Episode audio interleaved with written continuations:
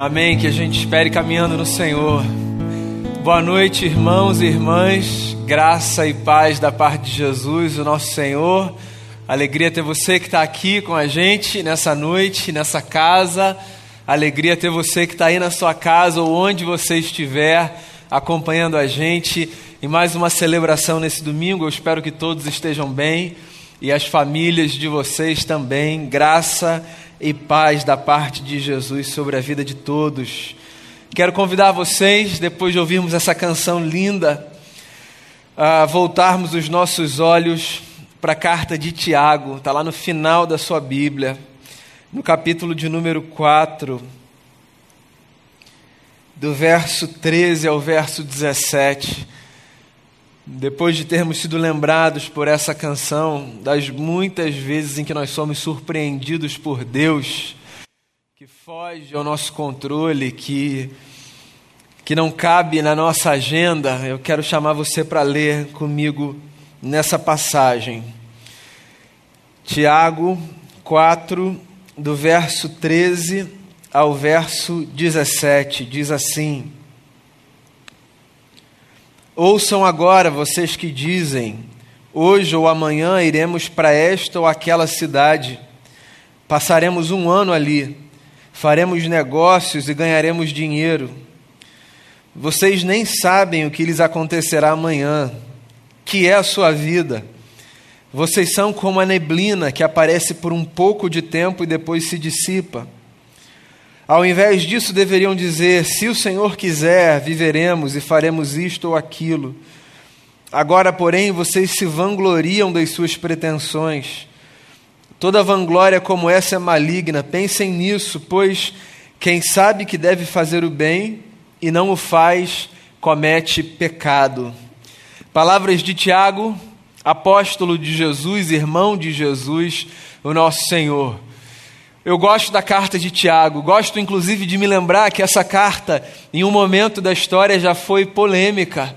Pois é, Martinho Lutero, o grande reformador, olhava para a carta de Tiago, eu não sei se você sabe disso, e dizia que a carta de Tiago era uma carta de palha, não devia estar no cânon das Escrituras. Sobretudo por conta de uma leitura que Tiago faz da justificação que, aos olhos de Martinho Lutero, diferia da leitura que Paulo fazia, quando Tiago, insistente diante de uma igreja inoperante, dizia: Nós somos justificados pelas nossas obras. Era uma outra perspectiva que não se conflituava com a perspectiva de Paulo, mas se harmonizava. Essa fala de Tiago não descia a garganta de Martinho Lutero, a ponto do reformador julgar que essa carta nem devia fazer parte da Bíblia. Ainda bem que ele estava enganado e que não recebeu ouvidos, porque essa carta é simplesmente fascinante. Uma carta curta, se você não leu ainda, vale a pena você se debruçar sobre ela, são poucos capítulos. Uma carta bem objetiva e muito poderosa no seu recado. Tiago foi um grande líder da igreja. E ele escreveu esse texto não para uma comunidade específica, mas para os cristãos dispersos pelo Império Romano nos seus dias. Ele queria que essa carta circulasse para que a igreja, onde quer que ela estivesse, fosse chacoalhada nas suas convicções e tivesse a possibilidade de fazer, se eu posso dizer assim, com que a fé descesse da mente para o coração e do coração para as mãos. Essa era a crise de Tiago ao escrever essa carta. Uma igreja muito convicta do que acreditava, muito segura nas suas argumentações, na sua fala, mas muito é, muito vacilante na operosidade da sua fé. Aqui nesse trecho que eu li com você, já para o final da carta, Tiago trata de um tema que eu julgo ser um tema pertinente a todos. Todos, seja qual for a sua história, esse tema é um tema que te diz respeito, assim como é um tema que me diz respeito. Que tema é esse? O tema do dilema que todos vivemos entre a vida presente e as preocupações futuras. Todos nós lidamos com esse dilema. Porque todos nós estamos inseridos nessa categoria, que é a categoria do tempo. A gente não consegue escapar dessa categoria. A gente fala, por exemplo, no máximo de Deus como alguém que está para além da categoria do tempo. Certo? Quando a gente cita as escrituras que dizem assim, de eternidade eternidade tu és Senhor. Ou quando a gente se lembra, por exemplo, da frase de Agostinho, bispo de Hipona, que disse certa vez que para Deus, passado, presente e futuro são como uma só coisa, diante de uma mesa. Eu e você estamos inseridos nessa categoria do tempo e não conseguimos fugir dela. O que não significa que a gente lida bem com ela. No geral, na verdade, a gente não lida bem com ela. Porque por mais que a gente viva no presente, ou a gente está preso ao passado ou capturado pelo futuro. Esse texto específico, pensando nessas três dimensões da categoria do tempo, passado, presente e futuro, esse texto específico é um texto que faz a gente pensar nessa angústia que nos faz oscilar não entre passado, mas entre presente e futuro. Não que a gente não experimente a outra, a gente experimenta. Mas esse texto fala de duas questões, que são o que é o futuro e o que é a vida. São as duas perguntas que esse texto se propõe a responder: o que é o futuro e o que é a vida. E o autor irmão de Jesus, começa exatamente nessa ordem. Ele começa falando sobre o futuro. E ele faz de uma forma dura, meio que dando uma chacoalhada na gente, tentando abalar essa nossa pseudoestrutura que nos faz sentir muito seguros nesse chão da história. Ele começa dizendo assim: Ouçam agora vocês aí que dizem, abre aspas, hoje ou amanhã iremos para esta ou aquela cidade passaremos um ano ali, faremos negócios e ganharemos dinheiro. Vocês, vocês nem sabem o que vai acontecer com vocês amanhã. Tiago não era um profeta de morte, não é nenhum alarmismo, não. Ele só está chamando a gente para a percepção de um fato que é óbvio, mas que a gente negligencia, que é o futuro é o quê? O futuro é uma grande ilusão. O que é o futuro? O futuro é uma ilusão, o futuro é uma realidade que só cabe nas nossas ideias, nos nossos sonhos, nas nossas expectativas. A gente fala do futuro, mas na realidade, o futuro é um negócio que a gente não tem. Por quê? Porque a gente não tem controle sobre a história dessa forma que nos dê a segurança de fazer um prognóstico que seja para os nossos próximos cinco minutos. Eu estou sendo aqui generoso, certo? A gente faz projetos, a gente desenha planos, ideias, a gente tem sonhos. Inclusive, esse cenário pandêmico que a gente está atravessando foi e tem sido um cenário que tem dado uma chacoalhada na nossa relação com o futuro, certo? A gente está há 15, 16 meses atravessando aí essa pandemia. E diz aí para você mesmo: quantas coisas mudaram nos seus planos? Quanta curva você teve que fazer? Quantas vezes você teve que reduzir a marcha?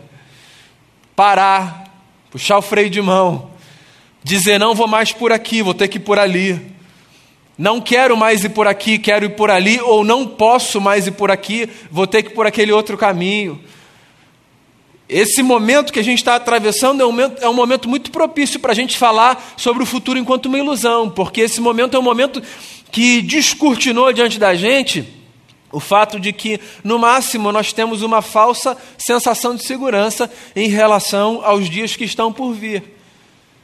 Porque a vida, na verdade, é como a canção do meu amigo Marcos Almeida que o Gabriel cantou aqui. A vida, ela é uma jornada surpreendente que nos faz experimentar choques sem fim. Nós esperamos que Deus venha de um jeito e às vezes ele fala de outro. E nós achamos que as coisas vão acontecer de uma determinada maneira e elas se passam de uma maneira completamente diferente. O Tiago aqui está olhando para uma gente que se fia na sua agenda, está olhando para uma gente que se gaba das suas planilhas. Tiago está olhando para as pessoas que se julgam absolutamente estáveis e seguras porque fizeram um desenho perfeito do futuro e está dizendo: vocês não sabem de nada, vocês desconhecem o amanhã. E a gente desconhece o amanhã por essa razão óbvia, porque o amanhã ainda existe para a gente. Para você não ficar aqui frustrado comigo e achar que eu estou querendo fazer com que você passe uma espécie de borracha no futuro que você tem planejado, eu não estou dizendo com isso que a gente não deve se preocupar com o dia de amanhã. Porque por mais que o futuro seja uma ilusão, o futuro é a nossa ilusão necessária. Nós precisamos desse norte. Por mais que a gente não consiga garantir os próximos dois minutos, os próximos dez segundos, por mais que a gente não tenha controle nenhum sobre o que está por vir, isso não significa que a gente deve simplesmente ignorar qualquer possibilidade de sonho, de planejamento, de expectativa, de plano. Não é disso que eu estou falando. É só para a gente ir com calma, é só para a gente baixar a bola. Mas que a gente precisa sonhar e planejar, a gente precisa. Porque o futuro é esse norte. O futuro, enquanto planejamento, enquanto sonho, enquanto desejo, é esse norte que faz a gente se movimentar, que faz a gente se levantar de manhã e dizer: é por isso que eu vou viver hoje. Essa é a causa que vai me movimentar hoje. Deixa eu falar um negócio para você que está aqui, que está aí. Se você nunca passou por nenhum conflito de ordem emocional no campo da depressão, num espectro depressivo, é possível que você não faça ideia de como amarrar a história nessa ilusão chamada futuro é importante. Muitas pessoas atravessam problemas de quadros depressivos de diversas ordens. As que não atravessam, talvez, não façam ideia de como ter alguma coisa, ainda que ilusória, que as movimente é importante.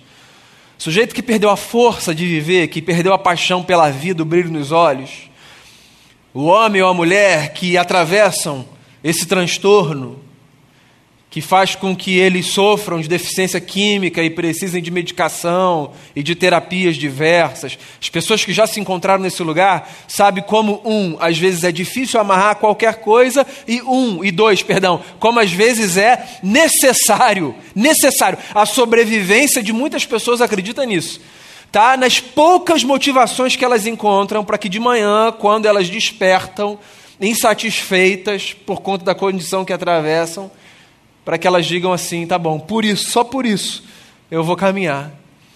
A gente precisa olhar para frente e sonhar. O futuro, por mais que seja uma ilusão, ele precisa ser essa força que nos impulsiona. Então vamos lá, brinque aí com a sua imaginação. Qual é o futuro que você desenha para você? E para os seus. Quando você olha para frente, porque a gente sempre olha para frente. Hoje eu fui almoçar na casa da minha avó e do meu avô, que estão ali. E aí eu dei falta de dois sofás que tinham na sala e que não estavam lá.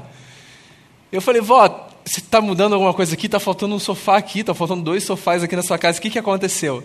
Minha avó falou assim: Eu estou mudando tudo. Eu vou viver mais uns 200 anos. Eu falei: É isso. É isso. A gente sempre olha para frente e diz: tem uma estrada que me puxa.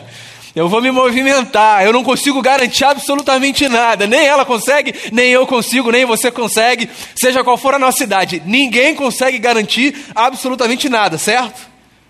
Mas a gente planeja. A gente olha para frente. A gente sonha, a gente deseja.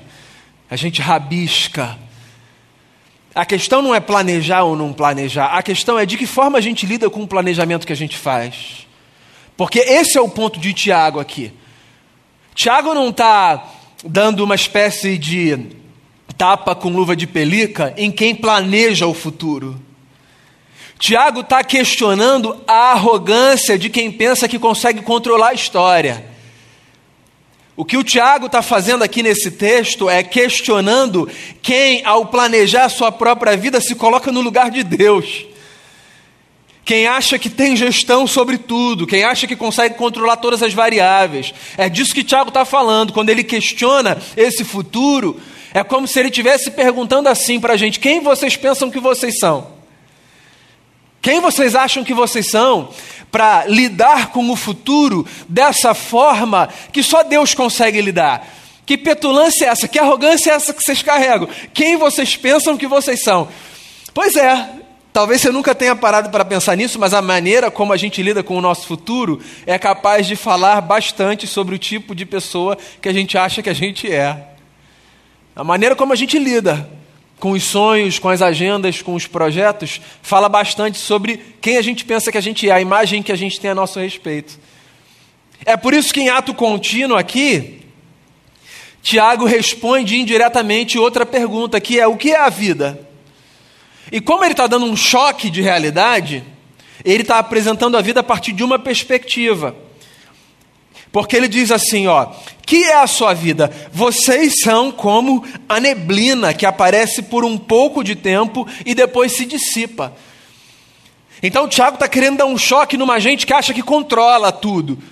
E uma gente que acha que controla tudo precisa ser lembrada disso, que é a gente controla pouquíssimo perto do que a gente acha que a gente controla, porque a nossa vida, a nossa vida é como uma neblina que está aí e de repente o vento já soprou e o céu já se abriu, já está tudo limpo, a gente consegue ver tudo pela frente, ou quem ainda está consegue ver tudo pela frente.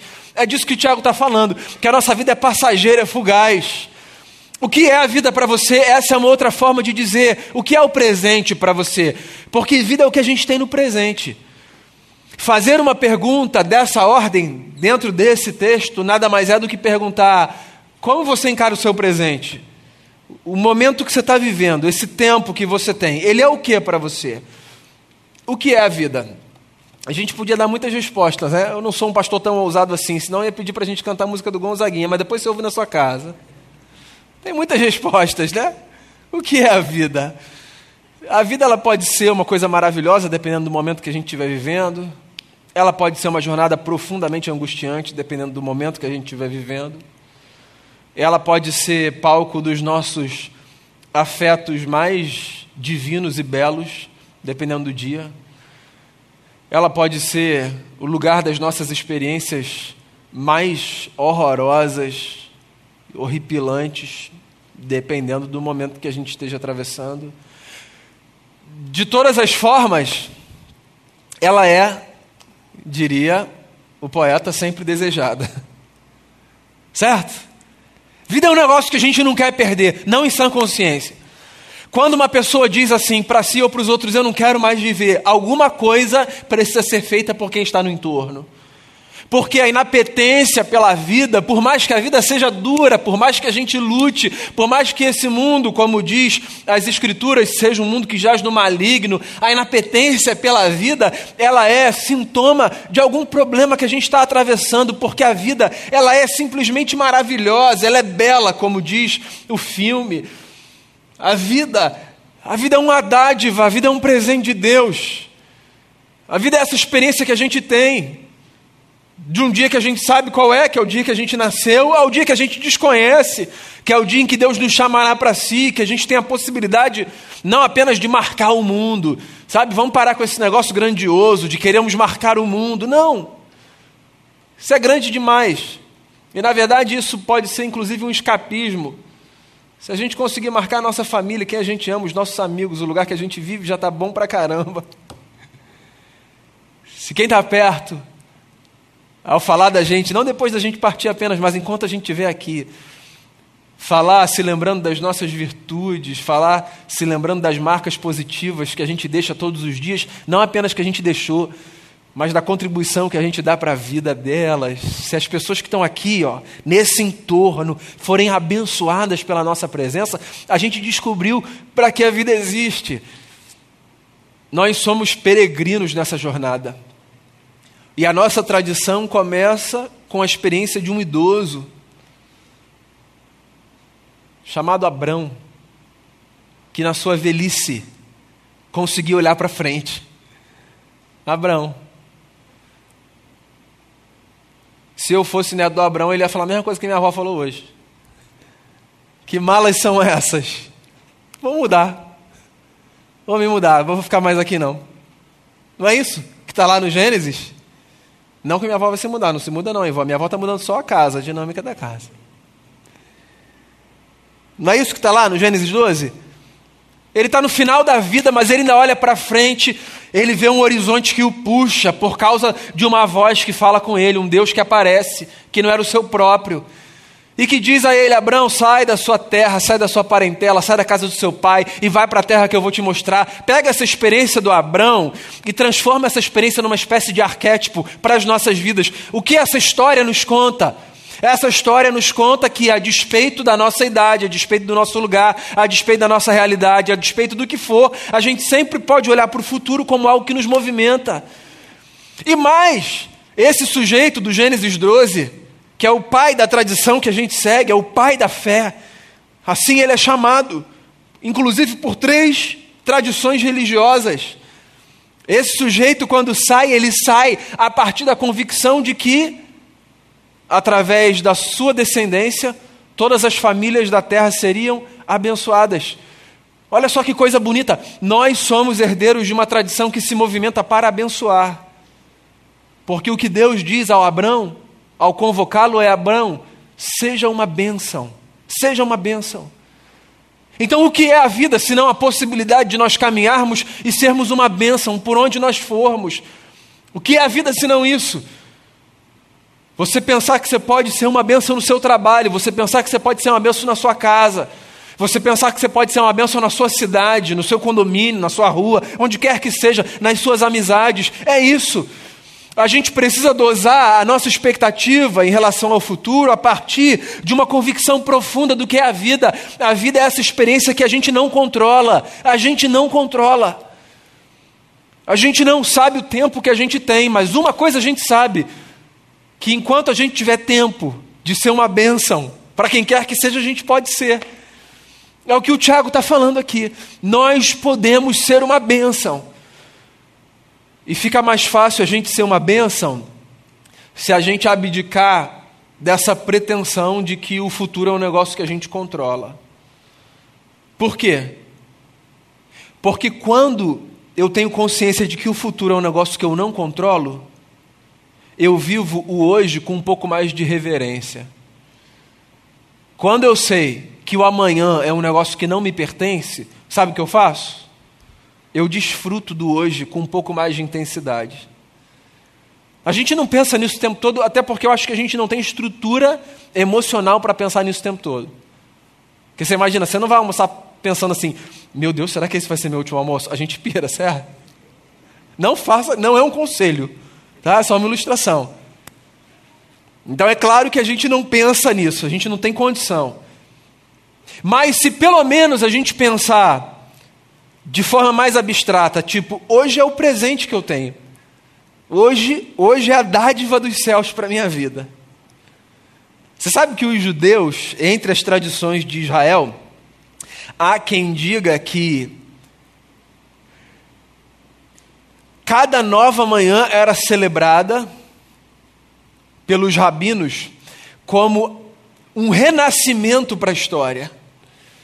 E eu acho isso bonito. É só poético, tá? Mas eu acho isso bonito. Porque olha só, obviamente, como nós acordamos todas as manhãs, se nós, senão nós não estaríamos aqui, a gente simplesmente é, assim toma isso como um fato, uma garantia, e a gente sai para viver.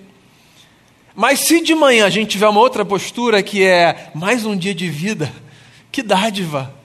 É possível que o nosso dia seja vivido com uma outra reverência. E reverência não é assim seriedade, reverência é consciência da grandeza que é o milagre da vida. É por isso que a gente ensina os nossos filhos a fazerem orações em determinados momentos. Você que educou seus filhos na igreja, ou que pretende educar seus filhos na igreja, se você não fez ainda, é possível que você se depare com essa experiência. E você ensine os seus filhos assim, ó, junto com a tia Lili, que está ali. A gente vai comer agora, vamos fazer uma oração? Por que, que a gente ensina isso? É porque o sabor fica melhor ou pior dependendo da oração? Não. É porque a gente quer incutir na cabeça das crianças a consciência de que o alimento é uma dádiva dos céus. Quando a gente coloca os nossos filhos para dormir, a gente diz assim: vamos fazer uma oração antes de dormir? Por que, que a gente faz isso? É porque senão o sono não vai ser legal? Então, não. Pessoas que não fazem oração antes de dormir também dormem legal. É porque a gente quer ensinar os nossos filhos que aquele ciclo que se fechou é um ciclo que merece gratidão, a despeito do que a gente tenha vivido, porque se a gente chegou ao final de mais um dia, é porque Deus é bom. E quando a gente ensina de manhã as crianças a falarem, faz uma oração de manhã, agradeça Papai do céu por esse dia novo, é porque a gente quer ensinar para os nossos filhos que cada nova manhã é uma dádiva. Por isso que o profeta, nas suas lamentações, diz: as misericórdias do Senhor, elas são a causa de nós estarmos aqui, elas se renovam todas as manhãs. Eu já falei sobre esse texto aqui outras vezes, né? A palavra hebraica ali é a palavra rachan, que significa ventre. É muito bonito isso, é muito poético. Deus tem um ventre. Essa, essa é a força da poesia do profeta. As misericórdias de Deus, Deus tem um ventre que nos traz para a existência todos os dias. A gente renasce todos os dias por causa da bondade de Deus. E se isso não é motivo para agradecer, não sei pelo que mais a gente pode agradecer. Então, olha só, se você tem consciência de que o futuro não, não te pertence porque você não controla, então você tem mais condição de viver o presente com reverência. E você tem mais condição de caminhar nos seus dias desejando intencionalmente ser uma bênção por onde você for. É por isso que o apóstolo termina o texto dizendo, em vez de em vez de baterem no peito dizendo hoje ou amanhã nós faremos isso, Digam assim, ó, se o Senhor quiser, viveremos e faremos isso ou aquilo. Se o Senhor quiser, viveremos e faremos isso ou aquilo. Ele não está dando uma frase-chave para você dizer todos os dias, tá? Não vire aquele crente que acha que tudo que a Bíblia ensina a gente é colocar uma frase específica antes do nosso discurso. Não é isso, não é para você decorar e falar isso todos os dias, é para você viver com essa mentalidade. Ah, é para você entender que, que a história ela tem um Senhor. E esse Senhor não sou eu, e esse Senhor não é você.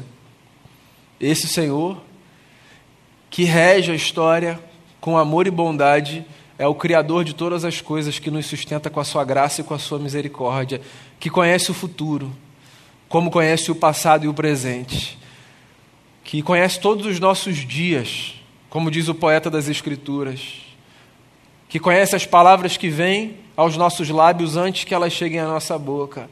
Ele é o sustentador da história. E nesse tempo louco que a gente vive, tentando olhar para o passado, para o futuro e viver o presente, talvez fique mais fácil a gente lidar com essas angústias se a gente tiver um pouco mais de calma, humildade e uma capacidade de reconhecermos qual é o nosso lugar. Qual é o nosso lugar? O nosso lugar é o de sonharmos, planejarmos, nos esforçarmos, mas sem pretendermos brincar de Deus na vida. Porque quem brinca de Deus tentando controlar o futuro, perde energia que poderia ser investida no presente. Esse sim, a dádiva que a gente tem. A minha oração por mim e por você nessa noite é para que a gente em planejando os nossos dias que estão por vir e que venham muitos para todos nós, tá? Que venham muitos para todos nós.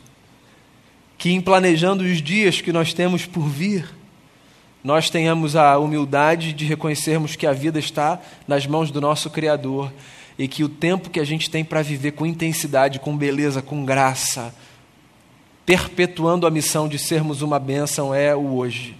Que hoje você seja uma bênção por onde você for e que a graça de Jesus, nosso Senhor, seja sobre a sua vida. A gente vai cantar uma canção e que essa canção seja a oração final dessa dessa conversa. Uma canção na qual a gente diz: Senhor, eu dou meu coração a ti. Eu entrego tudo a ti. Eu acho que a gente começa a viver melhor no presente quando a gente ousa entregar a história, a que a gente tem e a que a gente deseja, nos braços do nosso Senhor. Faça dessa canção a sua oração, depois nós oraremos juntos e nos despediremos com a graça de Jesus. Se você quiser, fique de pé para nós cantarmos juntos a Jesus, nosso Senhor.